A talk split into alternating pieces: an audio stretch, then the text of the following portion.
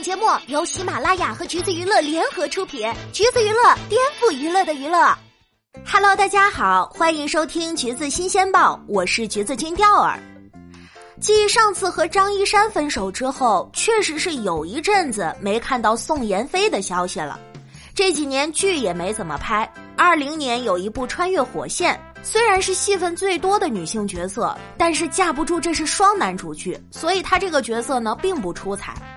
二一年拍了两部，一部是和张浩维合作的古装小制作《两不疑》，一部是和于朦胧搭档的《温德瑞拉日记》。除此之外，就再没啥大作品了。而最近一次看见他的热搜带的词条是宋妍霏春日甜酷少女穿搭。顺着这个词条看了看，虽然粉丝对她的穿搭还挺买单的，但是从路人的角度看过去，这姐的时尚穿搭能力真的挺一般吧。视频里，宋妍霏说这期主打春季风，主打甜酷氛围感，于是第一套呢就使出了绿毛衣加上蕾丝内搭加黑丝袜加球鞋的搭配。咋说呢？倒也不是说不行哈，就是乍一看确实有点莫名的普通，莫名的土。介绍的文案也有点怪，说单穿裙子怕大家冷，所以特意搭了一个黑丝袜让大家保暖。这有啥合理性吗？第二套，这姐直接穿了一个套装，方便是方便，但是搭配在哪里呢？后来也是发现了他的技巧，原来是体现在耳环和鞋子上。说自己的耳环是特意挑的粉红色，鞋子也挑了一个低帮的马丁靴，因为这样看起来又酷酷的又甜甜的。就是说，真没啥技术含量就是了。第三套看起来更是普通人上身会灾难的穿搭，除了女明星，到底谁穿皮质的坎袖马甲会好看呀？所谓的有点甜又有点酷的感觉，全靠脸在撑。唯一一套看起来还行的穿搭，就是紧身背心加紧身裤，再加上长靴了。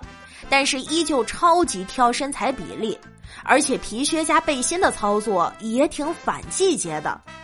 总之不能说是平平无奇，只能说毫无亮点，也难怪会引来路人的质疑。有一说一，如果仅仅是随便穿穿搞个热搜，倒也不必过于认真。毕竟现在的女明星基本人人手里都有不少穿搭营销。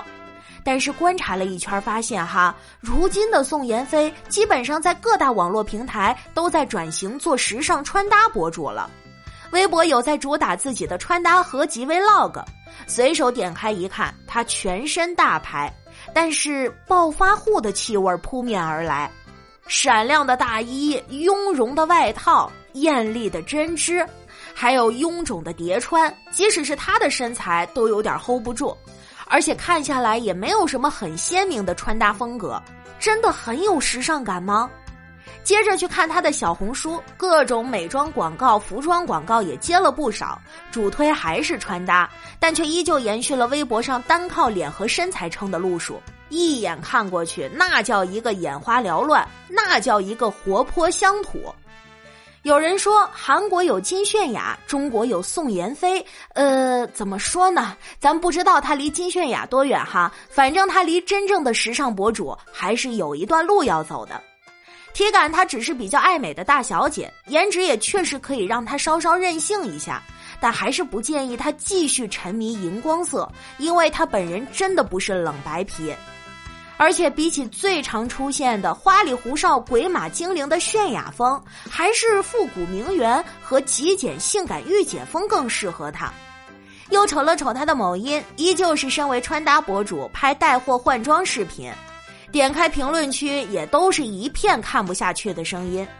怎么说呢？看下来只有一个感觉，那就是明星想当时尚穿搭博主，还真的不算太难。因为身材和美貌的加持，真的会有很多人忽视穿搭的硬伤。虽说明星有经济实力，也有外貌条件，可是要刻意给自己打上穿搭博主这个标签，路人的眼光就会明显不同，被吐槽翻车也是分分钟的事儿。就好比欧阳娜娜。最近一段时间的水准也被不少人吐槽大不如前，感觉没有以前好看，逐渐变得有些不利落，离时尚穿搭博主也越来越远。确实，一点点的变化都逃不过被她穿搭吸引而来的观众。